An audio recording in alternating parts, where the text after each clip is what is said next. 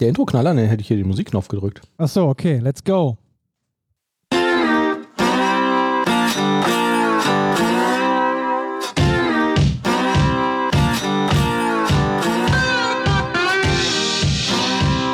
Hello, hello, hier sind wir wieder, die verrückte Death Couch. Nächste Motto, erst die Death Couch, dann das Vergnügen. Wir sind wieder da für euch. Mit ganz viel Death Couch und noch weniger Vergnügen. Links neben mir der Manuel Wenk, rechts Guten neben Abend. mir Thomas Krause. Ich Hallo. bin Oliver Vogel und wir geben direkt Vollgas. Oppenheimer. Ja, ich habe ihn gesehen. Allerdings, ich möchte darüber über die Details jetzt nicht so viel Auskunft geben. Es war fast im Kino. Es hatte so ein X-mäßiges Gefühl. Naja.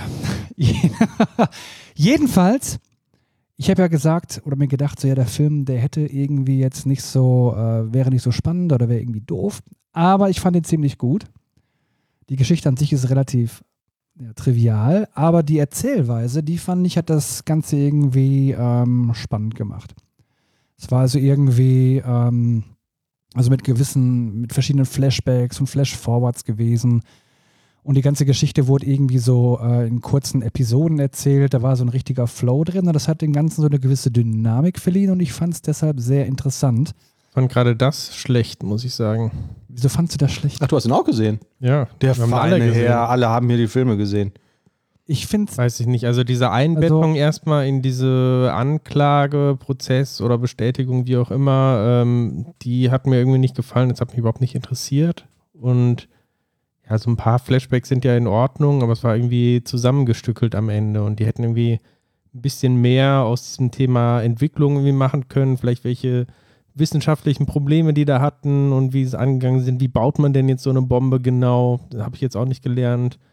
Und man hätte auch, wenn man wussten das, wir doch schon vorher, Thomas, wie das geht. Steht das nicht auf Wikipedia? und ich finde auch diesen Abwurf irgendwie äh, von dieser Bombe, den hätten sie auch so ein bisschen, ja, vielleicht auch die katastrophalen Folgen davon irgendwie ein bisschen zeigen können. Ne? Das haben sie überhaupt nicht thematisiert. Fand ich ein bisschen schwach. Ah, Ich weiß, es gibt halt Leute, die haben immer was zu meckern. Na, Wie Thomas, deine Nachbarn zum Beispiel. Wie meine Nachbarn, Was ist denn ich jetzt, gerade eingezogen bin, aber die Frage ist ja jetzt im direkten Vergleich, was fandest du besser, Oppenheimer oder Barbie? also ich find, fand beide Filme ziemlich gut, aber Oppenheimer ein bisschen mehr. Aber nur ein bisschen. Barbie fand ich auch ziemlich gut. Also ich fand äh, Barbie etwas besser, aber es liegt vielleicht auch daran, ähm, dass Oppenheimer, fand ich halt total gehypt war irgendwie. Da hatte ich halt total die hohen Erwartungen und war dann vielleicht etwas enttäuscht am Ende. Auch wenn der wirklich gut war, aber halt irgendwie unter meinen Erwartungen. Bei Barbie war es eher genau andersrum. Da hatte ich halt überhaupt keine Erwartungen, als ich reingegangen bin und dafür war er ziemlich gut. Ich fand, dass der Ryan Gosling relativ gut gesungen hat. Da war ich ziemlich überrascht am Ende. Ist das nicht sogar ein Kollege von Justin Timberlake? Waren die nicht gemeinsam damals auf dem Disney Channel? Ich kenne die beide nicht. Du kennst nicht Justin Timberlake? Äh, nee. Ach so. Kennst du Ryan Justin Gosling aber auch Timberlake? nicht. Doch, Ryan Gosling kenne ich von Joko und Klaas. Die haben doch mal so ein Double dafür, für den gesucht. Kennst du Justin Timberlake, Thomas? Ja, ist auch so ein Sänger, ne? Mhm. Also, Genau. Der war doch mal mit der, mit der Britney Spears zusammen. Das übrigens- jetzt nicht mehr. Also, Jetzt nicht mehr, aber Britney Spears ist auch irgendwie verschwunden oder wieder aufgetaucht. Ich weiß es nicht. Passieren komische Sachen. Aliens landen, Britney Spears, versch Britney Spears verschwindet. war es nicht diese komische Sache mit ihrem Vater oder sowas, der da irgendwie so, oder? Ja, die hatte doch irgendwie, der Vater hatte doch die Vormundschaft und dann ist diese Vormundschaft aber letztens aberkannt worden vor einem Gericht und sie war dann wieder frei und kurz danach war sie verschwunden. Hm. Vielleicht sie wirklich einfach nur verrückt und das mit der Vormundschaft war eigentlich eine gute Sache und jetzt. Aber da sind irgendwie Videos von ihr aufgetaucht, wo sie am Tanzen war oder so, aber das wirkt halt alles total komisch. Als ob das gar nicht echt gewesen wäre, irgendwie so ein Fake oder so ein AI-Ding, weiß ich nicht, ja. Britney Spears. Wahrscheinlich nur ein Hologramm. Britney Spears kenne ich. Ich auch. Also nicht persönlich. so, das war unser Smalltalk, um das Eis ein wenig zu brechen. Ich würde sagen, wir haben es geschafft. Jetzt kommen wir zu den spannenden Themen. Zum Beispiel Monetarisierung von Open Source Projekten. Manuel, was gibt es denn dazu zu sagen? Das bleibt ein Dilemma. Warum? Naja, ich bin da wegen eines Themas, was wir gleich im Anschluss noch haben, irgendwie drauf gekommen und habe einen spannenden Artikel gefunden in der computerweekly.de, merkwürdige Kombination weekly.de, ne? Ähm, katastrophal übersetzt ist, ich glaube, ist wahrscheinlich irgendwie ein englisches äh, Magazin.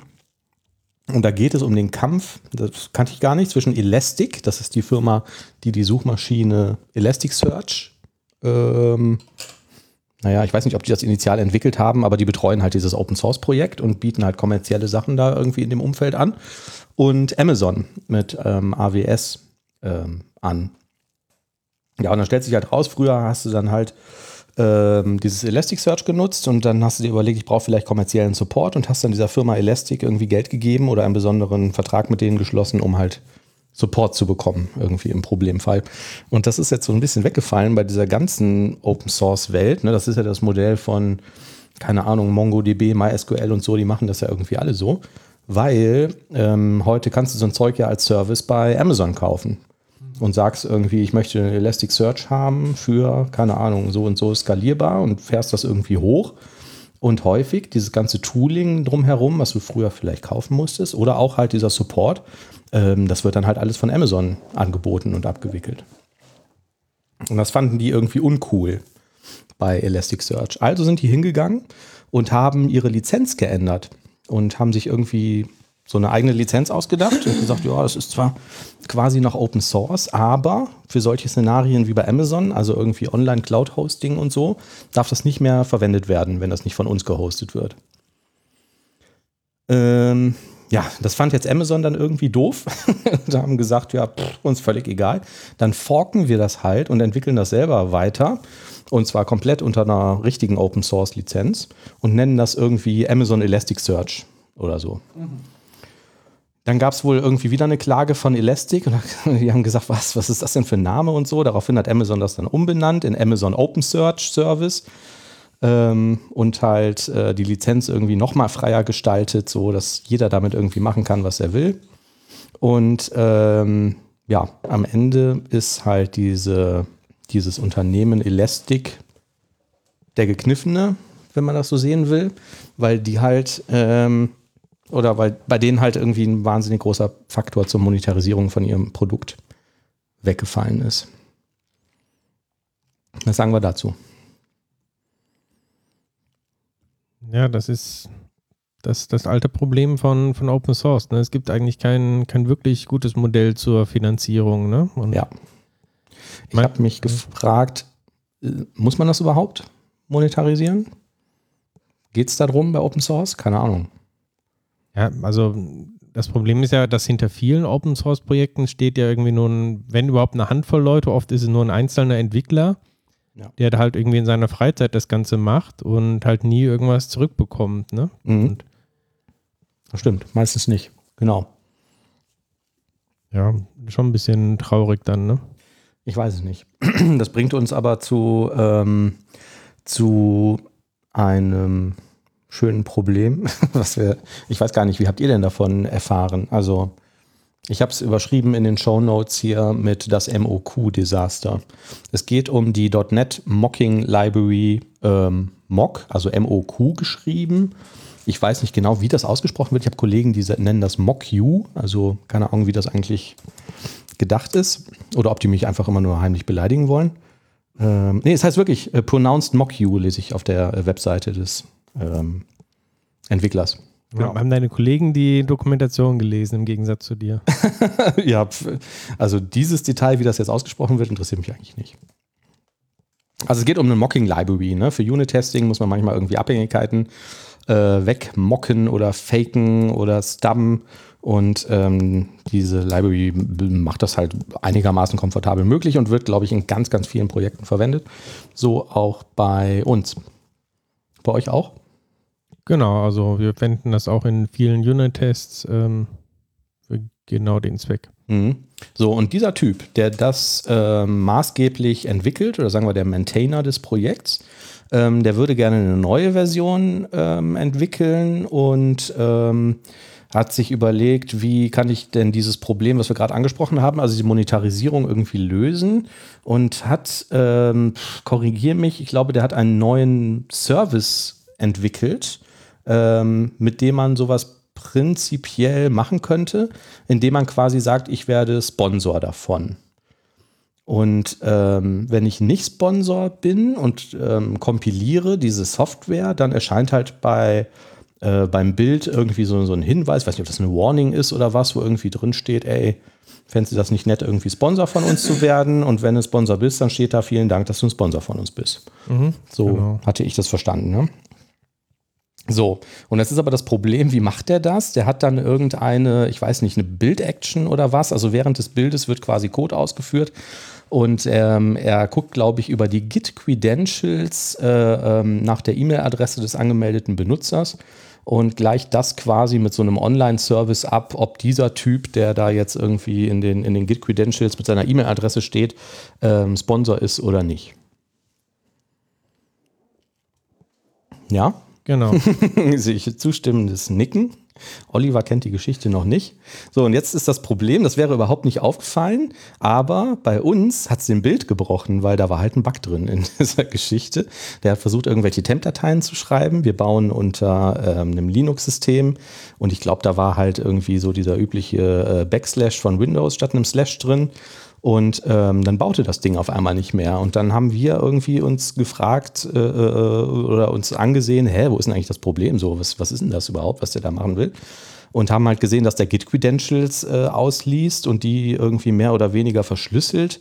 Ähm, oder ich weiß auch nicht, ob es ein Hash war, aber gehasht, ja. gehasht äh, mit irgendeinem Online-Service abgleicht, um zu gucken, wer da irgendwie die Mock-Library in einem Projekt verwendet, beziehungsweise was dessen ähm, Git-E-Mail-Adresse ist. Und ähm, das fanden wir zumindest im Team so blöde, dass wir gesagt haben, hä? Was gibt es eigentlich noch für andere Mocking Libraries? Und dann haben wir N-Substitute genommen und haben das umgebaut, was überraschend schnell ging. Und eigentlich gefällt mir persönlich, ich habe mir vorher nichts anderes angeguckt gehabt, ähm, die Syntax sogar viel besser. Ja.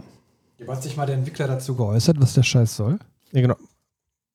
Ich weiß nicht. Also, ähm, ihr seid auch nicht die Einzigen gewesen, denen das dann quasi aufgefallen ist. Ähm, es gab da auch eine riesen Diskussion, sowohl auf äh, Twitter als auch äh, in dem GitHub-Projekt selber als äh, Issues und äh, ja. Und da haben sich halt sehr viele drüber geärgert, dass halt quasi indirekt diese E-Mail-Adressen dann an den Server geschickt werden gab auch explizit den Hinweis, dass das halt äh, wahrscheinlich gegen die äh, europäische Datenschutzgrundverordnung verstößt, mhm. weil das halt irgendwie immer noch personenbezogene Daten sind und du kannst ja eigentlich so eine Hash auch relativ einfach ähm, durch so äh, Lookup-Tabellen quasi wieder zurückführen. Ja, gerade wenn du weißt, dass es eine E-Mail-Adresse ist, ne? Genau. Und der Entwickler, der meint auch, ja, hm, hat das eigentlich schon vor Monaten irgendwie angekündigt, hat das auch schon in anderen Projekten, die er maintained, irgendwie eingebaut. Da hat er irgendwie nie Rückmeldung zu bekommen und deshalb hat er es jetzt halt äh, in MockU eingebaut.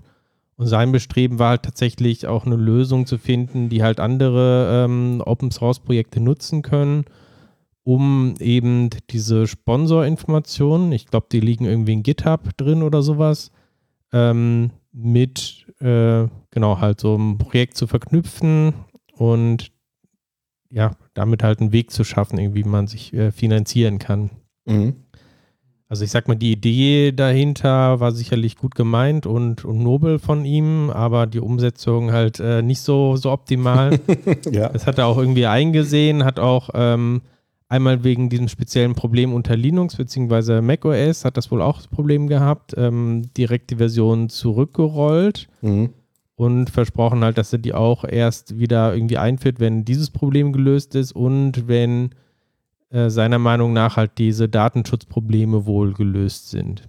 Ja. Ähm, genau, das war auch unser Problem. Ne? Wir haben halt ein äh, ähm in der Bildpipeline ein, einen Bot, der die Pakete automatisch, also mehr oder weniger automatisch aktualisiert und haben quasi dann morgens irgendwie den Code ausgecheckt und alle Kollegen, die auf dem Mac arbeiten, konnten nicht mehr bauen. Hm. Kann natürlich immer mal passieren bei irgendeinem Package-Update, aber ähm, dass das die Ursache war, ähm, tja, ich weiß nicht. Also das hat bei uns irgendwie so ein bisschen das Vertrauen zerstört. Ne? Genau, das haben halt sehr viele auch gesagt in diesen Diskussionen im GitHub-Issue. Äh, das ist jetzt egal, was er jetzt quasi macht. Ähm, ist das Vertrauen halt da so ein bisschen gestört irgendwie, ne? Ja. Aber ich sehe gerade, es gibt einen Pull-Request. Remove Sponsor Linker. Mhm. Also eigentlich wieder alles gut. Muss doch nicht Ja, das approved, ist- ne? Ja, und was ich dann aber krass fand, war, man, ähm, wir haben da ein Issue verlinkt in den Show Notes, wo darüber diskutiert wird, wie schnell alle möglichen wirklich großen, also oder sagen wir mal bekannten und verbreiteten äh, ähm, Open Source Projekte gesagt haben, okay, fliegt raus. Ne? Also irgendwie gar nicht großartig darüber diskutiert. So mit einer der ersten waren irgendwie hier Stack Exchange äh, mit dieser Redis-Anbindung. Ähm, hatte ich mir auch den PR angeguckt, ist halt sofort rausgeflogen. N-Substitute reingesetzt, fertig. Ja. Was mir irgendwie so ein bisschen sauer aufstößt, wenn man sich diese Diskussionen anführt, wie unverschämt teilweise die Leute drauf reagieren. Ja. Ne? Also ich finde es ja okay, wenn man dann sagt, okay, das, äh, das passt hier nicht und sowas, ne? aber wie dann Leute verlangen dann irgendwie, dass irgendwas gemacht wird oder dann irgendwie so drohen halt, ja, wir bauen das aus, aber wirklich dann so nach dem Motto, als wenn der irgendwie schlechter dadurch stehen würde, dass irgendjemand das ausbaut, ne? Oder Mhm. dann, äh, ich glaube, es gab einen, der hat verlangt, dass der Typ irgendwie ein Migrationstool irgendwie baut zu N-Substitute oder sowas, damit man einfacher migrieren kann. Oder dass er eine Doku schreibt, wie man migrieren soll. Die haben irgendwie nicht verstanden, dass der Typ da irgendwie äh, jahrelang das Zeug komplett umsonst entwickelt hat. Ja. Der hat auch mal geschrieben, was er irgendwie insgesamt an Sponsoring über die letzten, ich weiß nicht, drei, vier Jahre oder so bekommen hat. Das war, glaube ich, insgesamt irgendwie 2000 äh, Dollar oder sowas. Also wirklich ein, äh, ja, lächerlich äh, für die, Trinkgeld für die Arbeit, ne? genau, für die vielen, vielen Stunden, die er da irgendwie reingesetzt hat. Ja. Da muss man, denke ich, auch gucken, dass man da nicht, äh, ja, über, äh, übertreibt irgendwie sowas, ne? Also, Ja. die Umsetzung war mit Sicherheit äh, sehr misslungen irgendwie, aber es war ja keine böse Absicht dahinter und letztendlich ist es halt auch die Sache, wenn man schon jetzt irgendwie kostenlos Open Source Software nutzt, dann muss man eben auch damit rechnen, dass die halt von heute auf morgen vielleicht nicht so zur Verfügung steht, wie man sich das wünscht. Man hat ja keinen Mhm. Supportvertrag oder sowas, ne? Und er hat das ja auch tatsächlich ähm, zig Monate vorher irgendwie angekündigt. Ja. Gut, kann man sagen, jetzt liest nicht jeder immer alle Release Notes und Ankündigungen von allen Projekten, die er nutzt. Ja. Aber trotzdem. Ja, pff, ich weiß auch nicht. Also ich habe da keine, keine richtige Meinung zu. Also wir haben es jetzt im Team beschlossen und ausgebaut, ähm, ging, oder äh, es ist noch nicht komplett raus, aber ähm, wir arbeiten dahin, weil wir gesagt haben, ja, das ist für uns irgendwie so eine Art Vertrauensbruch, dass der dann auf dem, letztendlich dann ja auch auf dem Bildserver irgendwelche Credentials irgendwo hinschickt oder so, ne? Und dass es nicht ähm, proaktiv informiert wurde. Vielleicht wurde es sogar, aber man geht ja nicht bei jedem Package hin, bei den hunderten Packages, die du heute irgendwie extern reinziehst und guckt sich permanent äh, ähm, jede Doku an und so, ne? Ja, also ich denke, wir werden es auch letztendlich ausbauen, aber aus dem Grund, ähm, du willst ja auch nicht unbedingt diese Warning irgendwie im Bild haben Ja. und intern in so einer Firma dann dazu sorgen, dass jetzt irgendwie so ein GitHub-Projekt gesponsert wird. Mhm. Das ist ja wahrscheinlich noch nicht mal abbildbar in den meisten Finanzsystemen irgendwie. Ne? Also vielleicht im Zweifel wäre sogar eine Lizenz irgendwie noch einfacher. Da wissen irgendwie die Buchhaltungsabteilungen oder sowas dann, der Einkauf weiß, okay, hier muss eine Lizenz bezahlt werden. Ähm, aber dann, okay, ihr müsst jetzt irgendwie so ein Projekt sponsoren, also da wüsst ihr noch nicht mehr, wer da der Ansprechpartner wäre. Ne? Und dann bist du schneller, hast du die Library gewechselt, als irgendwie den Ansprechpartner im Unternehmen gefunden, der jetzt irgendwie so ein GitHub-Sponsoring ausführt. Also Mhm. ist traurig irgendwie und Ja. sollte auch nicht so sein, aber ist halt irgendwie zu kompliziert. Es gab mal in der Blog- und Podcast-Welt, ist mir dann äh, wieder eingefallen, ein System, mit dem du so eine Art Trinkgeld verteilen konntest. Ich komme leider nicht mehr auf den Namen, aber das war total niederschwellig. Du hast dir da einen Account gemacht und hast dann irgendwie per PayPal zum Beispiel, konntest du ein monatliches Guthaben einzahlen. Also sagen wir mal 5 Euro oder so. Ne? Hast du per Monat quasi auf dein Konto gebucht. Und wenn du jetzt einen Podcast gehört hast oder hast einen, einen Blog-Link oder ich glaube sogar Spiegel Online hatte das auch mal eine Zeit lang verbaut, hast irgendwas gelesen, wo du gesagt hast, ah, das finde ich aber gut, dann war da drunter quasi so ein Herzchen-Button wie so ein Like-Button irgendwie bei Facebook oder so, also auch total niederschwellig. Da hast du drauf gedrückt. Und am Ende des Monats hat er quasi dein Budget genommen und hat halt irgendwie äh, dann gesagt, okay, du hast, ähm, was weiß ich, fünf Herzchen verteilt, du hast fünf Euro eingezahlt, also jeder von den Herzchenempfängern bekommt dann irgendwie einen Euro minus so einer Service-Fee. Eigentlich fehlt sowas in der Art in der .NET Ja. Open Source Package Welt. Ne? Gut, bei GitHub gibt es so irgendwie so einen Sponsor-Mechanismus, aber das nutzt ja niemand. Ne? Wenn das irgendwie in die IDE eingebaut wäre und ich könnte da irgendwie jedes Jahr ein paar, äh, jeden Monat ein paar Euros verteilen oder so, ich würde das sofort machen. Ich fände das auch okay. Ja, im Prinzip die Ja. ähm, GitHub und so hat ja auch die, äh, oder äh, Nugget hat ja die Statistiken, wie oft jetzt so ein Paket runtergeladen wurde. Ne? Das wäre Mhm. alles so, Ja. So Möglichkeiten. Genau, aber fließt natürlich kein, fließt da kein Geld rein. Ne? Ich muss auch sagen, ähm, es gibt ja sehr viel Kritik an äh, Twitter, beziehungsweise, äh, wie es jetzt heißt, äh, X, ähm, mit diesem ganzen Premium und wie das alles gemacht wurde. Mhm. Aber es gibt ja jetzt diesen Ansatz quasi, dass man auch bezahlt wird für Tweets, ähm, quasi, die sehr viele ähm, Views haben. Und gegenfinanziert wird das quasi durch diese äh, Twitter Plus Benutzer. Das heißt, ähm, die zahlen ja alle irgendwie 7 Euro im Monat Mhm. und ich weiß nicht wie viel, irgendwie die Hälfte oder sowas von dem Geld wird quasi wiederum verteilt dann an die entsprechenden Tweets, die halt besonders viele Views haben von äh, Twitter Plus Benutzern. Ah, okay. Mhm. Und dieser Ansatz. So ein bisschen der- wie der CO2-Bonus der Bundesregierung. genau. Und diesen Ansatz könnte man ja grundsätzlich schon verwenden irgendwie, ne? Dass man sagt, zum Beispiel jetzt GitHub, da kann man ja auch äh, GitHub Plus oder was auch immer bekommen. Wahrscheinlich gibt es auch irgendwelche GitHub äh, Enterprise Accounts für die großen Firmen. Mhm. Können wir auch sagen, okay, äh, ein Teil von diesem Geld zahlt man halt auch wieder an die Projekte aus, die besonders viele äh, Favoritensterne bekommen haben oder, oder was auch immer. Ja. Gut, Tatsache ist aber auf der anderen Seite auch heute haben wir halt sowas nicht. Und ich weiß auch nicht. Also keine Ahnung, ob, ob der Anspruch sein muss, dass man damit Geld verdient oder so. Also wir hatten uns ja auch über Slack kurz darüber unterhalten. Ich habe mir halt eigentlich auch gedacht, wenn, wenn ich jetzt der Typ bin hinter der äh, weltweit bekannten Nougat äh, Library Mock oder ähm, keine Ahnung was, äh, ähm, mir fällt jetzt gerade nichts anderes ein, äh, Entity Framework ist ein schlechtes Beispiel, ähm, keine Ahnung, irgendwas anderes, ähm, dann macht sich das ja auch irgendwie in einer, wahrscheinlich in einer Reputation bemerkbar. Ne? Also im Zweifelsfall, wenn du selbstständig bist, kannst du wahrscheinlich sagen, ähm, oder was weiß ich, du sagst irgendwie, dann mache ich halt irgendwie Trainings und kann den doppelten Stundensatz nehmen oder so, ne? Oder ich ähm, jazze vielleicht mein, mein, mein, äh, pokere mein Gehalt nach oben, weil ich ein ähm, besonders bekannter Entwickler bin mit irgendwie so einem weltweit bekannten Projekt so. Ne? Ich weiß nicht, ob ich unbedingt damit dann Geld verdienen muss.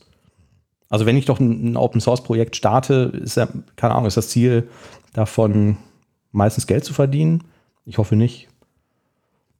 Ja, startet wahrscheinlich äh, ganz, ganz unschuldig und dann hast du irgendwann dann äh, fünf Jahre deines Lebens da irgendwie rein investiert, ne? Ja. Und ob das dann wirklich durch äh, Reputation oder sowas dann wieder ausgeglichen werden kann, ich glaube nicht, dass du dadurch jetzt so wahnsinnig viel bekommst. Mhm. Wie ist das bei euch, Oliver? Wäre das jetzt ein Grund für dich, das auszubauen oder sagst du, ist mir doch egal?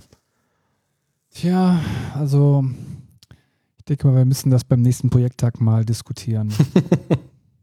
Aber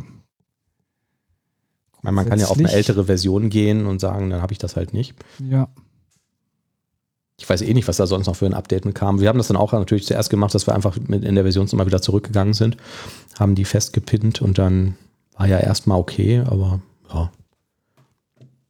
ja, vermutlich würde ich das auch erstmal machen. Ne? Ja. Ich weiß gar nicht, vielleicht haben wir sogar noch die alte Version, wo das halt nicht drin war, weil ich kann mich jetzt nicht erinnern, dass ich so ein Warning gesehen habe bei uns im Bild. Die wurde ja auch äh, quasi geblockt auf äh, NuGet, also von dem Entwickler selber, weil, er, weil es halt diese Probleme hatte und eine neue Version veröffentlicht, auch ohne dieses Sponsor-Link. Das heißt, das soll ja erst wiederkommen, wenn alle Probleme gelöst sind. Also momentan muss sich eigentlich keiner jetzt direkt Sorgen machen. Ich weiß allerdings jetzt, ich frage mich gerade, als ich das letzte Mal da drauf geguckt habe, auf die GitHub-Page, standen da auch nur drei Sponsoren darunter. Einer davon war Amazon und irgendwie noch zwei weitere. Die Liste ist jetzt auf jeden Fall mal viel größer geworden. Ähm, ich weiß aber nicht, ob das ähm, wirklich jetzt zugenommen hat oder ähm, ob das vielleicht auch irgendwie random angezeigt wird, wer da irgendwie Sponsor Ich ist. habe aber auch einige Tweets gelesen, die gesagt haben, ja, ich äh, sponsor dich jetzt irgendwie mit, keine Mhm. Ahnung, 2,50 Ja. Euro im Monat oder so. Ja, genau. Ja, aber auch das ist ja kein, kein tragfähiges Modell für alle. Ne? Also je nachdem, wie groß dein Projekt ist, wenn du da irgendwie 50 Packages drin hast oder so, ähm, wirst du wahrscheinlich nicht jedem von dem 2,50 Euro im Monat geben.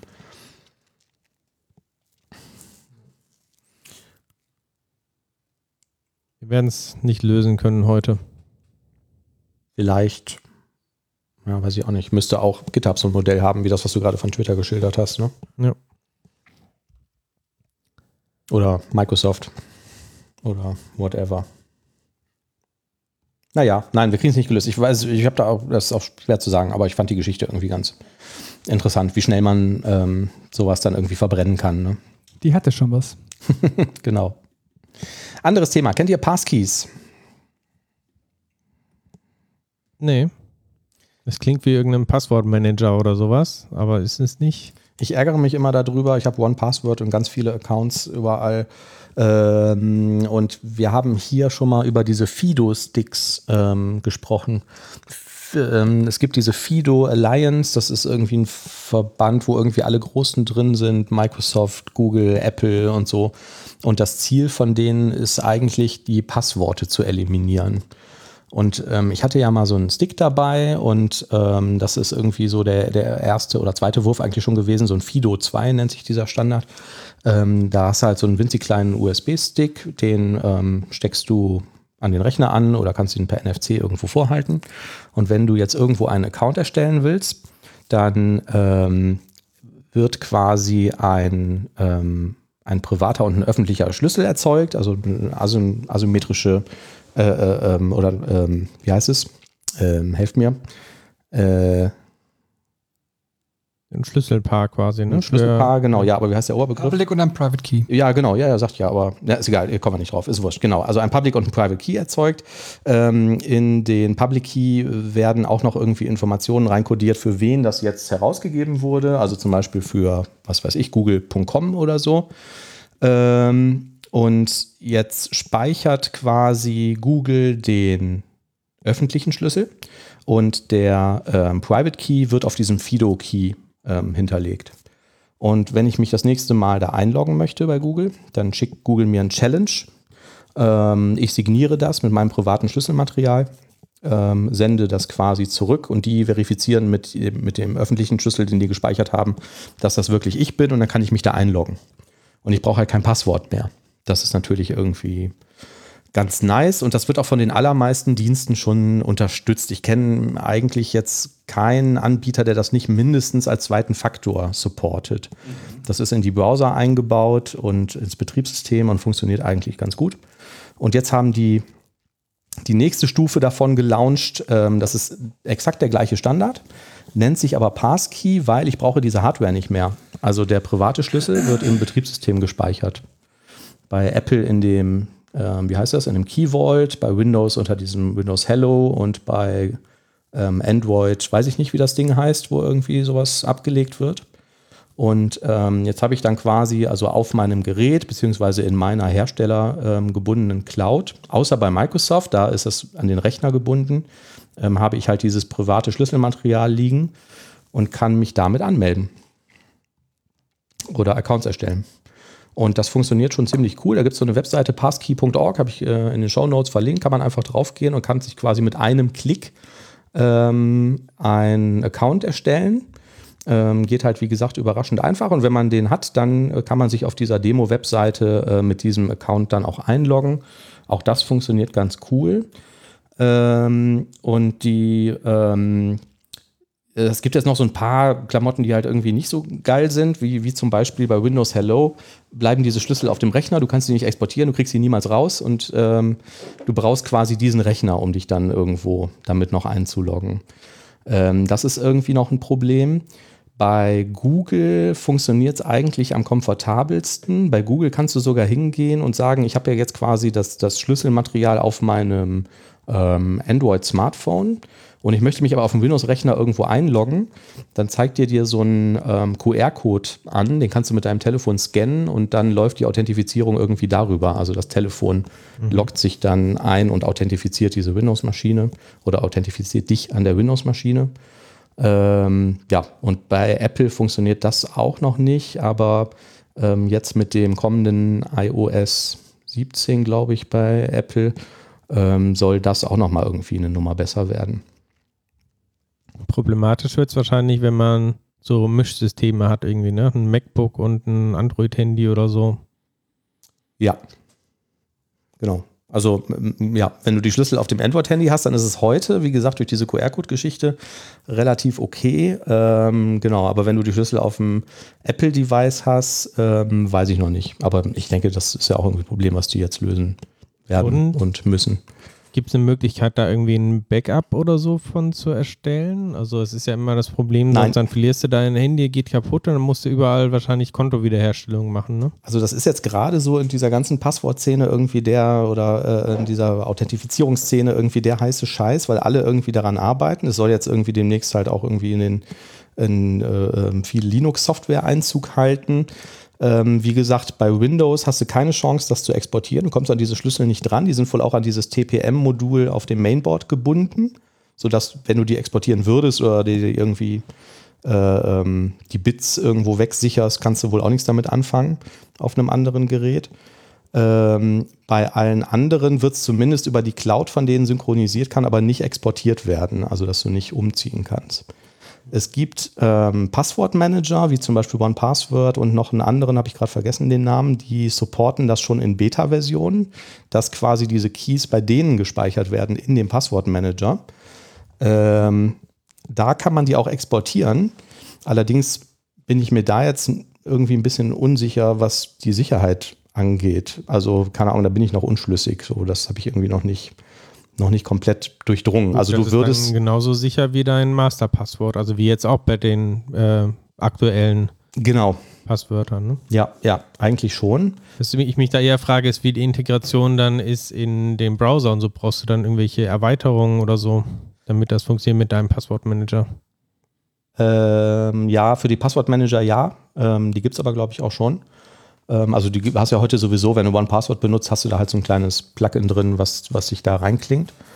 Ähm, ja, ich weiß aber halt nicht, also diese Schlüssel sind ja wie gesagt ähm, auch, also ich habe jetzt irgendwie die, die Keys auf meinem, ähm, was weiß ich, MacBook in der Apple Cloud oder auf meinem iPhone oder so, ne? Und maximal synchronisiert mit dieser Apple Keychain.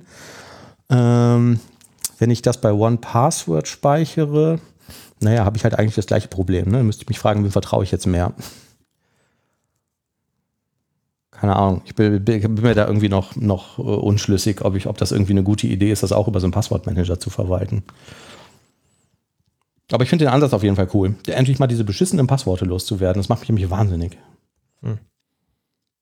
Ähm, auch das Anlegen von Accounts ist auch sehr komfortabel, weil du kannst halt irgendwie so ein, äh, ähm, ich glaube, es nennt sich irgendwie so ein Credential Key einmal erzeugen, wo du quasi einmal deine Daten eingibst, ne? irgendwie so diese üblichen Sachen, die man so braucht, Name, Vorname, Adresse, E-Mail-Adresse und so. Und wenn du irgendwo einen Account erzeugst, dann nimmt er das dann als Basis ähm, und ähm, füllt damit quasi schon den, äh, das öffentliche Schlüsselmaterial aus, sodass diese Daten dann da drin stehen. Ja, das wäre Finde ich fast noch praktischer, wenn man die Registrierung abschaffen kann. Ja, genau. Ja, man kann das ja mal ausprobieren. Wie gesagt, passkey.org. Eigentlich alle aktuellen Browser ähm, supporten das, außer der Firefox. Ähm, der kann nur diesen Fido-Stick. Also wenn man damit auf die Webseite geht und sagt, mach mir mal so einen ähm, Account, ich probiere das gerade mal aus und drücke auf Sign Up. Ähm, continue, dann öffnet sich öffnet sich ein Fenster, in dem steht, äh, ja, jetzt schließ mal deinen Security Key an. Also die gehen halt immer noch von Hardware aus. Ähm, und alle anderen äh, Browser bieten dann so einen Dialog an, die dich dann fragen, okay, du willst hier einen Passkey erzeugen, willst du das über einen Hardware-Stick machen oder möchtest du das in deinem Betriebssystem hinterlegen? Finde ich ja. nice. Also Besserung ist in Sicht. Alles wird immer besser. Haben wir noch Themen? Ja, Stichwort, äh, was besser wird. Äh, .NET wird auch immer besser. .NET 8 ähm, soll irgendwann im November, glaube ich, rauskommen und ist mittlerweile in der Preview 7. Yeah. Zusammen mit ASP.NET Core 8 äh, und dem ganzen Scheiß. Mhm. Und äh, genau, in der Preview 7, was ist da zugekommen? Ein ähm, paar kleinere interessante Sachen. Zum Beispiel gibt es jetzt eine Anti-Forgery Middleware. Mhm. Ähm, Anti-Forgery, das sind ja, ist ja quasi die, äh, ja, soll die Sicherheit besonders von Formularen, also von Post-Requests quasi absichern, mhm. dass die eben nicht von irgendwelchen äh, fremden äh, Webseiten oder sowas kommen können, sondern dass man sich relativ sicher ist, dass die von der eigenen äh, Webseite kommen. Und das wird in ASP.NET Core in der Regel so gemacht, ähm, dass so ein spezielles Token quasi in das Formular eingebettet wird. Und das wird quasi äh, auf dem Server abgeglichen mit einem Cookie, wo das gleiche Token vorhanden sein muss. Und mhm. durch, äh, es ist ein bisschen kompliziert, warum das jetzt für Sicherheit sorgt. Aber eben dadurch, dass dieses Token halt in das Formular eingebettet werden muss, äh, ist es eben für äh, fremde Webseiten nicht so einfach, das ähm, ja, quasi zu, zu simulieren. Mhm. Auch so Replay-Attacken macht es dann auch komplizierter. Ne? Genau. Ähm, und das war bisher halt ein Feature speziell von ASP.NET Core. Da gab es eben so entsprechende Filter, Attribute, wo man eben dieses Anti-Forgery mit checken konnte. Mhm und war damit jetzt nicht direkt verfügbar für ähm, solche Sachen wie diese, äh, wie heißen sie, diese Minimal äh, APIs und ähm, ja quasi andere Frameworks außer ASP.NET Core, die man eben auch äh, auf .NET nutzen kann. Mhm. Und das wird eben durch diese Middleware gelöst.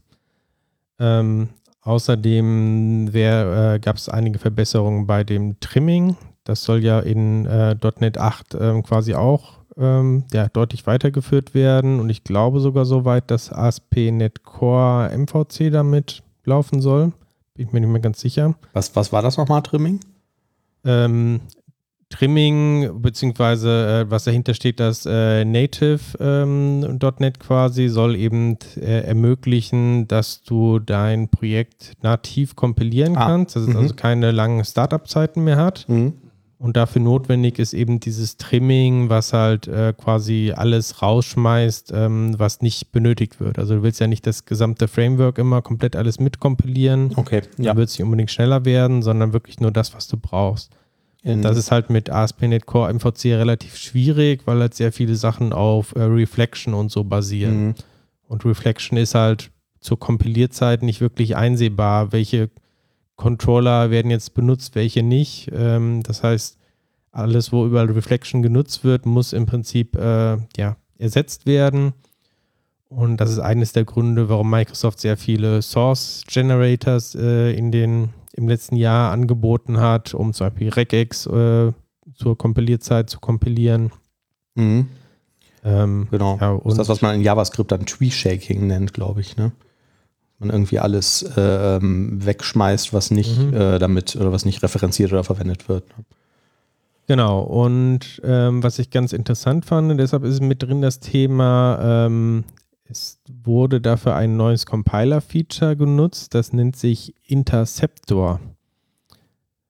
Und mit diesem Interceptor können in der in Zukunft Source Generators ähm, bestimmte Aufrufe quasi ähm, ja, intercepten, also abfangen und durch eigene Methoden oder durch eigenen Code ersetzen. Und konkret äh, wird es äh, in ASP.NET Core dafür genutzt, um ja, bestimmte ähm, Routenregistrierungen, die zur Laufzeit eigentlich normalerweise ähm, aufgelöst werden, ähm, so umzuschreiben, dass die quasi zur Kompilierzeit zur Verfügung stehen. Äh. Also nochmal einen Schritt zurück. Source Generators ähm, bieten ja die Möglichkeit, ähm, bisher über bestimmte Attribute eben zusätzlichen Code zu erzeugen, der im Projekt irgendwie eingebunden ist. Ja. Was aber Source Generators eben bisher nicht konnten, ist quasi vorhandenen Code irgendwie umzuschreiben. Mhm. Also nehmen wir an, ähm, nehmen wir mal ein einfaches Beispiel. Du hast ja, ähm, wenn du eine Regex-Klasse irgendwie nutzt, dann gibt es ja jetzt die Möglichkeit, über so ein Regex äh, Source Generator Attribut eben zur Kompilierzeit ähm, das irgendwie abzuändern. Aber Mhm. du brauchst dafür ja eine spezielle Syntax irgendwie, ne? Du musst das quasi zu so einem Feld machen Mhm. und an die Tür. Wir mussten jetzt wegen der Sache mit dem Hund eine kurze Pause machen. Ich fasse nochmal zusammen, was ich gerade verstanden habe. Wir haben Codegeneratoren. Die Codegeneratoren können zur Compile-Zeit Code erzeugen. Die waren aber vorher nicht in der Lage, den Code zu verändern. Richtig. Und jetzt durch die Interceptoren können die das? Genau, also was die quasi schon immer konnten, war jetzt irgendwie den vorhandenen Code zu analysieren, also reinzugucken, was steckt denn da irgendwo drin. Und jetzt können die das eben ähm, ja, nicht nur analysieren, sondern auch sagen, jetzt habe ich hier diese eine Zeile Code mit dem Aufruf zu der und der Funktion, Mhm. die vielleicht normalerweise intern eigentlich mit äh, Reflection arbeiten würde, aber ich ersetze die jetzt durch ein äh, ja, durch eine vorkompilierte Variante des Ganzen. Mhm. So, und da hatten wir als, als Beispiel quasi genannt ähm, mit äh, regulären Ausdrücken. Da braucht man äh, aktuell ja eine spezielle Syntax für, also so ein äh, Feld irgendwie vom Typ Regex und da hängt dann noch so ein Eine Partial Class wird da irgendwie erzeugt. Ne? Genau, und dann ähm, hängt man so ein Attribut irgendwie dran an dieses Feld, wo dann der eigentliche Regex definiert ist. Also einfach ein ganz anderes Vorgehen, als wenn ich jetzt irgendwo mitten im Code einfach sagen würde, ähm, Regex bla ist gleich äh, neu, äh, new Regex. Mhm. So, und äh, prinzipiell könnte jetzt in der Zukunft eben auch ein Source Generator hingehen und einen normalen Aufruf eben an die äh, Regex-Klasse im Code so umschreiben, dass das Ganze eben vorkompiliert wird schon. Das wäre also theoretisch eine Möglichkeit. Ja. Und dieses Feature nutzt eben jetzt ASP.NET Core äh, MVC dann auch in Zukunft, um ja einige verbleibende Herausforderungen quasi zu lösen, ähm, ja, wo einfach noch viel Reflection und so benötigt wurde. Cool. Und in dem verlinkten ähm, Artikel ähm, sieht man auch, hier ist irgendwie so ein Beispiel in so einem Request Delegate, dass das ähm, mal wieder einen riesen Performance-Sprung bedeutet. Genau, das kommt ja immer noch dazu. Und zwar wird die Performance besser. Ja. Das sind ja meistens so Details, ne? Da Das andere wäre auch schade. Ja, aber es ist ja meistens, wird man ja so verarscht, dann stehst du bei C und A, da heißt es irgendwie 20% auf alles, ne? Und das ist ja dann der Unterschied zu minus Ist dir 20% das schon auf alles. passiert? Ist dir das schon mal passiert? Ist das schon häufiger passiert, ja. Wenn man nicht genau aufpasst, fällt man darauf rein, dann müsste man darauf achten. Interessant. Ja. Das ist wie der Unterschied zwischen Kopfschmerztabletten und Antikopfschmerztabletten. Genau. Ähm, ist aber, also dieses Interceptor-Feature natürlich äh, besonders interessant für so interne .NET Framework-Geschichten oder wenn man eben selber so einen Source Generator schreibt. Ansonsten ein Thema, was tatsächlich die oder viele Entwickler betreffen wird, ähm, ist, es gibt demnächst äh, Keyed Services. Und zwar, ähm, wenn man den Standard .NET äh, Dependency Injection Container benutzt, Mhm. Dann ja, war es bisher halt möglich, ähm, Abhängigkeiten zu registrieren, auch vielleicht ähm, äh, Listen von, von Abhängigkeiten, die alle irgendwie die gleiche Schnittstelle implementieren. Aber was eben nicht möglich war, ist äh, benannte Abhängigkeiten zu registrieren. Also wenn ich jetzt einen bestimmten Interface habe und das wird jetzt von zwei verschiedenen Klassen in meinem Code implementiert und ich möchte vielleicht an der einen Stelle im Code ähm, die eine Implementierung verwenden und an der anderen Stelle die andere Implementierung, dann kann ich das eben in Zukunft machen, indem ich die benenne, also keine Ahnung, Service A, Service B und dann äh, entsprechend benannt auch wieder äh, verwenden an Anstellen im Code. Also Ja, viele Dependency Injection Container konnten das ja früher schon. Ne? Ähm, bei uns im Team ist tatsächlich, ich habe diese Nachricht auch gelesen und habe mir gedacht, ah, guck mal, cool. und habe das bei uns im Slack-Channel gepostet. Ist ein erbitterter Streit darüber ausgebrannt, ob man das braucht oder nicht. oder ob man das nicht auch über irgendwelche anderen Mechanismen lösen kann, wie irgendwelche spezifischen Factories oder so. ja, Also, Also- ich finde es nicht schlecht. kann man mit Sicherheit, aber wahrscheinlich lassen sich diese Factories auch in Zukunft vielleicht einfacher schreiben durch diesen Support direkt im, im Framework. Ja. Ich fand es auch gut. Ich war auch ein bisschen überrascht davon, dass sie das noch nicht konnten vorher. Cool. Genau, und äh, vielleicht als letztes noch ähm, neben diesem äh, ja, Interceptors quasi ähm, gibt es auch noch ein neues äh, C-Sharp-Feature namens Inline Arrays. Mhm. Auch ein bisschen was äh, Klingt gefährlich. für die Nerds unter euch. Ähm, es gibt ja in .NET keine direkte Möglichkeit, Inline-Arrays zu machen. Also nehmen wir an, ich habe jetzt irgendwie einen äh, Struct und da möchte ich jetzt irgendwo mittendrin einen Array haben von vielleicht zehn Elementen. Mhm. Wenn ich jetzt ein Array da deklarieren würde, dann ist das, lebt das quasi erstmal außerhalb von diesem Struct irgendwie. Ich kann das nicht direkt dazu bringen, dass es jetzt im Struct selber diese fünf Elemente enthalten sind. Mhm. Würde also quasi nur gehen, indem ich jetzt manuell irgendwie fünf Felder erzeuge für die einzelnen Sachen. Und mit diesem Inline-Array-Feature ähm, ist es möglich, demnächst ein spezielles äh, Struct über eine ganz merkwürdige Syntax äh, zu definieren, was dann wie so ein Inline-Array ähm, arbeitet. Das kann ich dann quasi an anderen Stellen benutzen. Und das kann an einigen Stellen dann echte Performance-Vorteile bringen. Ich hoffe, dass diese Syntax nichts mit Fragezeichen und Ausrufezeichen zu tun hat, nee. Also das ist um den tatsächlich noch sehr, komplizierter zu machen. Ich würde mal Sternchen und Tilde einbauen. Gut, Es ist eine Kombination aus einem Attribut, was man an oder so ein, ein Attribut, was man an so einen Struct setzt und dann ein privates Feld, was dann von dem Typen ist, ähm, Mhm. was nachher dieses Inline-Array eben, ähm, entsprechend enthält. Cool. Ja, das steckt alles in der Preview, die man sich da jetzt runterladen kann und die man dann auch schon irgendwie aktivieren kann. Das findet ihr in den Links in den Show Notes. Und heute nutzen kann man bereits eine neue Version von Visual Studio 17.7. Juhu. Und wir wollen ja nicht parteiisch sein, eine neue Version von Wider 2023.2. Ja, äh, fange ich Visual Studio an und du darfst dann mit Rider weitermachen, dachte, falls so du schon installiert hast. Wir machen so einen Kanon und ich rufe so. das dann immer dazwischen. Reden wir gleichzeitig. Fang du mal an.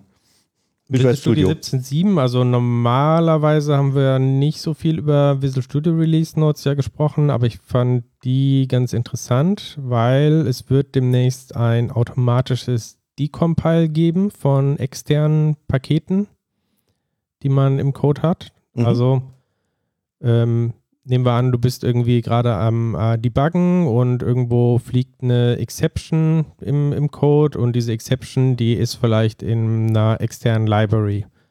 Und man guckt sich den Stacktrace an und dann sieht man auch irgendwie, weiß nicht, es sind jetzt äh, vier, fünf Aufrufe irgendwie zwischen meinem Code und da, wo die Exception steht. Mhm. Und man hat keinen Und- Sharper installiert. Genau, und meistens ist dann der, der Code irgendwie in dem Stacktrace ausgegraut und man weiß, bedeutet, da sind keine Symboldateien und keine, äh, kein Quellcode für vorhanden. Und demnächst kann ich dann in Visual Studio einfach doppelt draufklicken und automatisch ähm, wird der Code dahinter in der Bibliothek dekompiliert und man springt halt direkt rein und äh, kann dann in, diesem, in dieser externen Library debuggen. Du hast schon richtig gesagt, ReSharper konnte auch schon sowas irgendwie. Wobei ich dazu sagen muss, hat bei mir nie, nie wirklich gut funktioniert. Also manchmal hat das irgendwie dekompiliert, aber ich konnte es dann nicht zum Debuggen nutzen. Also irgendwie Mhm. so richtig zufrieden war ich damit nicht. Ja. Vielleicht funktioniert es mit dem Integrierten besser. Mhm. Ansonsten gibt es einen Dateivergleich jetzt direkt im Editor integriert. Wundert man auch äh, sich, dass es nicht das schon lange gab. Ich kann also jetzt einfach zwei Dateien irgendwie im Solution Explorer anklicken und sagen, vergleich mir die irgendwie. Und last but not least, äh, es gibt direkt integriert NPM Packet Management in Abhängigkeiten. Ja. Okay. Kann auch ganz praktisch sein. Ja. Wechseln wir jetzt zu, ähm, zu Wider. Bei Wider gibt es wahnsinnig viele neue Features. Das ist jetzt aber alles nicht so, oder vielleicht einmal ganz kurz diese neue UI, die vorher immer optional aktivierbar war, ist jetzt Standard. Das sieht auch ganz schick aus. Sie haben es nochmal ein bisschen getuned. Es gibt ein neues Bild-Window, was angeblich auch den Bild äh, schneller machen soll, weil das irgendwie ressourcensparender ähm, ist. Ist auch alles ganz okay, aber ist alles nichts Weltbewegendes. Die zwei Features, die mir am besten gefallen haben, sind der AI Assistant. Leider kann ich dazu noch nichts sagen, weil das ist halt ein extra Plugin, damit es irgendwie schneller aktualisiert werden soll. Und das äh, geht in diese Richtung von dem GitHub Copilot, über den wir schon häufiger gesprochen haben. Das bietet jetzt äh, JetBrains auch irgendwie so als Service an und dann entsprechend auch als äh, ähm, Plugin. Dazu muss man sich, äh, dazu muss man allerdings einen Account haben und da stehe ich noch auf der Warteliste und ähm, keine Ahnung, man kriegt da jetzt nicht angezeigt, wann oder in welcher Position man da in dieser Liste ist. Ähm, die schalten da wohl immer mehr Leute frei, aber ich konnte es leider noch nicht nutzen.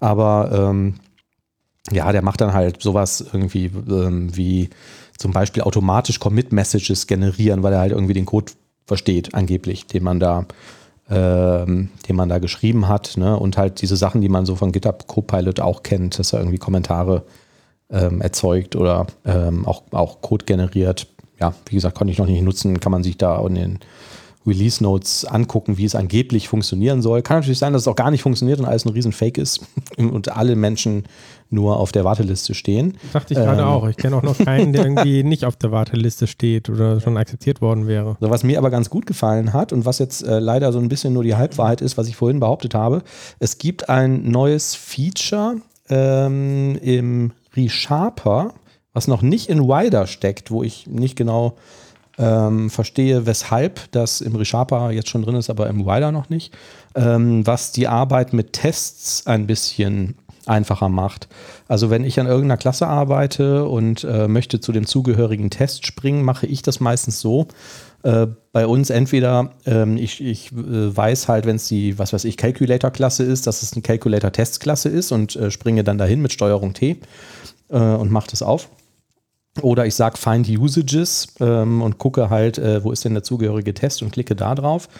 Ähm, durch dieses neue Feature ist es aber einfacher zum Test navigi zu navigieren, weil der ähm, über bestimmte Conventions erkennt, wo sich der zugehörige Test befindet und dann über ein Kontextmenü ähm, oder beziehungsweise über einen Shortcut dahin springbar ist. Also du kannst halt quasi sagen Navigate to Test ähm, du kannst dann gleichzeitig halt auch, äh, nachdem du diese Konvention, nach der du deine Tests aufbaust, also wie heißen die Tests, in welcher Assembly stecken die und so, wenn du das einmal definiert hast oder er das halt erkannt hat, äh, kann er dir auch neue Testklassen erzeugen über Generate Test, aber nach diesem ähm, Pattern, was du halt selber festgelegt hast, ne, was ja irgendwie projektspezifisch sein kann.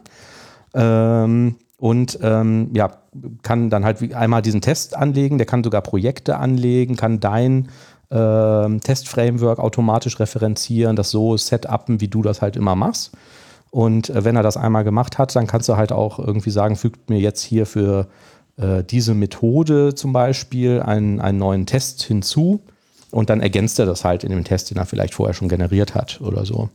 Das ist jetzt mh, hm, so nichts Weltbewegendes, glaube ich, was die Komplexität angeht, aber ich finde es ähm, nützlich. Ja, weil, ähm, praktisch. Ja, das, äh, genau, das kann man jetzt schon verwenden, wenn man irgendwie den ReSharper verwendet, 2023.2. Wie gesagt, im Rider soll es jetzt kommen, ist aber noch nicht ähm, drin. Ich weiß nicht warum. dann schreibe ich auch mal einen Test. ja. Aber äh, die Frage ist dann, mit welchem Mocking-Framework, ne? Oder ob man das überhaupt verwendet. Genau, ja, viel mehr, pff, keine Ahnung, so das Übliche halt. Ne? Ähm, also es ist irgendwie ein Haufen neue Features drin, Performance verbessert und so, aber ähm, nichts, äh, ähm, wo ich sage, boah, das ist aber mega spektakulär. Es gibt, glaube ich, auch die ersten äh, C-Sharp ähm, 12 Support und Detections dafür. Der kann mit diesen Nullable Directives, was bei uns in der, im Projekt ist, ähm, äh, sehr, sehr nützlich ist, äh, kann er jetzt auch ähm, ganz gut umgehen. Und ähm, wir hatten mal darüber gesprochen, dass wir in einer ganz großen Codebasis nachträglich ähm, Nullable Web Types aktiviert haben. Und damit nicht alles uns um die Ohren fliegt, haben wir quasi in jeder Datei zu Beginn so ein, ähm, so ein, so ein Pragma-Statement reingemacht. Ne? Also dieses äh, Raute Nullable Enable oder Disable und unten dann wieder Enable und jetzt Stück für Stück halt alles durchgehen, bis der ganze Code einmal umgestellt ist. Wo der Thomas, glaube ich, damals schon, du hast das, glaube ich, gesagt, dass das ähm, Disable überflüssig ist. Ja. Oder dass das anschließende Enablen wieder überflüssig ist, weil er das automatisch macht.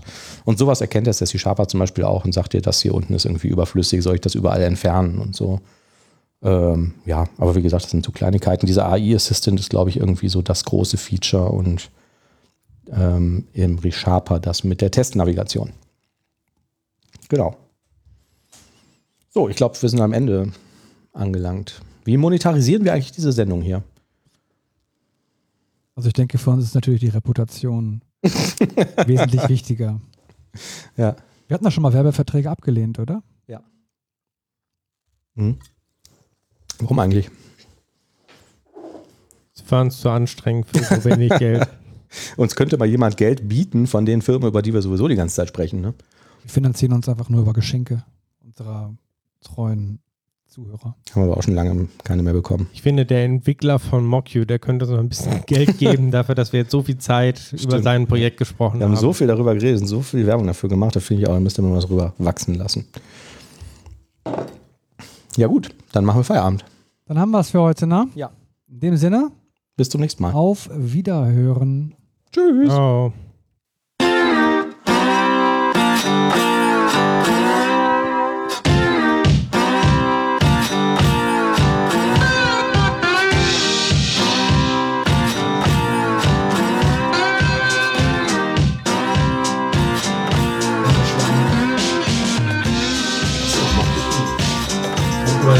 Irgendwas mit Source Generators machen?